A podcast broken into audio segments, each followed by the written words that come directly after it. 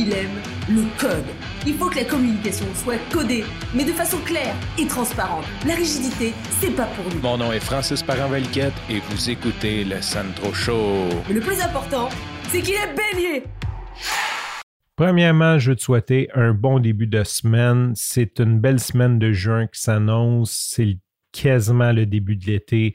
J'espère que tu es dans la même énergie que moi. Moi, l'été, j'ai de l'énergie à revendre. Je suis heureux, je suis rempli d'espoir. Euh, beaucoup, une grande partie de la population a été vaccinée. On commence à déconfiner. On voit la lumière au bout du tunnel. Du moins, je le vois. J'ai beaucoup d'espoir que dans quelques mois, on va reprendre une nouvelle vie. Je ne vais pas dire une vie normale, mais une nouvelle vie avec beaucoup d'avantages qu'on avait avant cette année et demie de chaos-là. Qui vivra verra, c'est ce qu'on dit. Je te souhaite une bonne semaine. J'espère que tu es dans une super bonne énergie avant de commencer l'épisode. La fin de semaine, euh, pour moi, c'est synonyme d'écouter le Tim Ferriss Show ou du moins d'écouter une partie du Tim Ferriss Show parce que c'est des épisodes qui sont longs et en fin de semaine ne fait pas exception. J'ai écouté une trentaine de minutes du show de la semaine avec Dr. Peter Attia. Et là, je voudrais faire un petit bémol là-dessus d'un. Je connais à peu près rien en médecine. C'est des choses qui ne m'intéressent pas. L'invité, euh, malgré qu'il a une bio de fou, je voudrais même pas essayer d'en parler parce que euh, je suis certain que je serais incapable de lui rendre honneur à la hauteur qu'il est. C'est pas quelque chose qui m'intéresse à la base. Et bien sûr, Tim Ferriss a amené ça d'une façon pour me rendre ça comme juste hypnotisant et que j'ai le goût de l'écouter.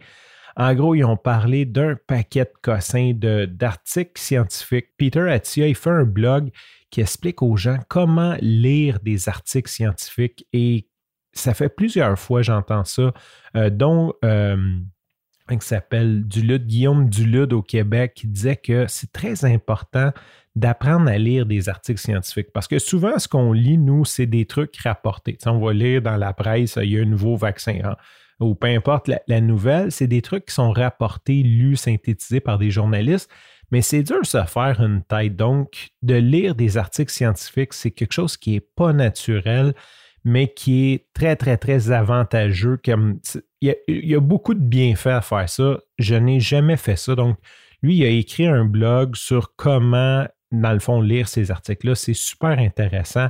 Il a aussi parlé de biopsie liquide, ce qui est super intéressant. Je ferai peut-être un épisode de podcast là-dessus parce que c'est fou parce que présentement, la loi anti-monopole est en train de peut-être tuer cette technologie-là ou au moins la ralentir.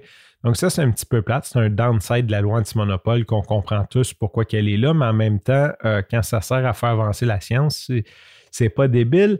Mais ce que je voulais te parler surtout, c'est que c'est un docteur qui, a beaucoup de connaissances en nutrition. Et bien sûr, Tim Ferriss, c'est un, fou de nutrition, de suppléments et tout. Donc, c'est tombé sur le sujet et il a dit quelque chose qui m'a vraiment percuté, que je veux partager avec toi parce que ça va peut-être te faire réfléchir cette semaine. Il a parlé que là, je, paraphrase, je, je, remets ça en contexte. Je suis en train de faire mes crêpes quand j'écoutais. Donc, définitivement, je vais réécouter pour comprendre toute l'essence de ça.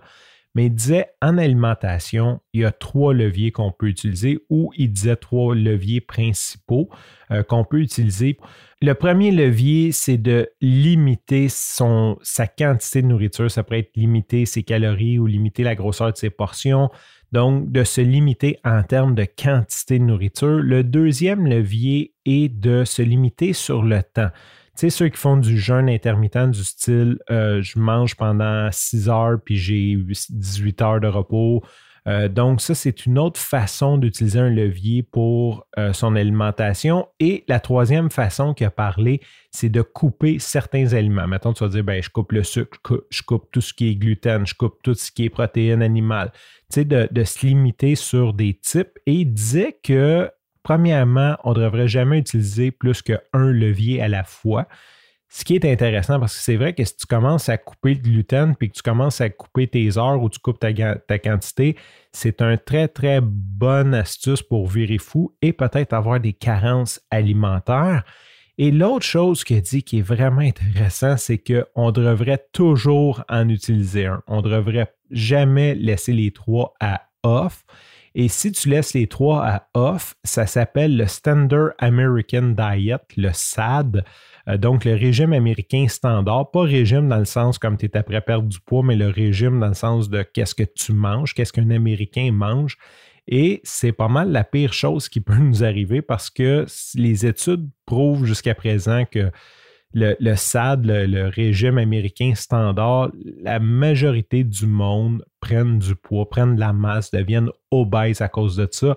Ça serait environ juste 10% de la population qui serait capable de vivre dans cette surabondance-là.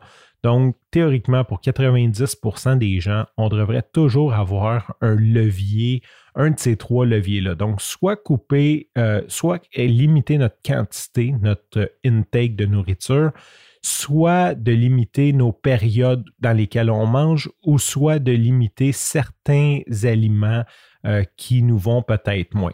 Donc, j'ai trouvé ça super intéressant, puis j'ai voulu te partager ça aujourd'hui parce que je pense qu'il n'y a pas grand monde qui font ça, ou sinon on part, on dit OK, euh, je vais atteindre un objectif de poids, puis là, on, on met les trois leviers à on. Donc, c'est quelque chose à garder en tête, je pense. Par contre, de mon côté, j'ai toujours pas décidé lequel j'allais utiliser parce que définitivement, j'ai vraiment le SAD, le Standard American Diet, et ça ne fonctionne pas pour moi. Sur ce, je te remercie pour ton écoute. Je te dis à demain et bye bye.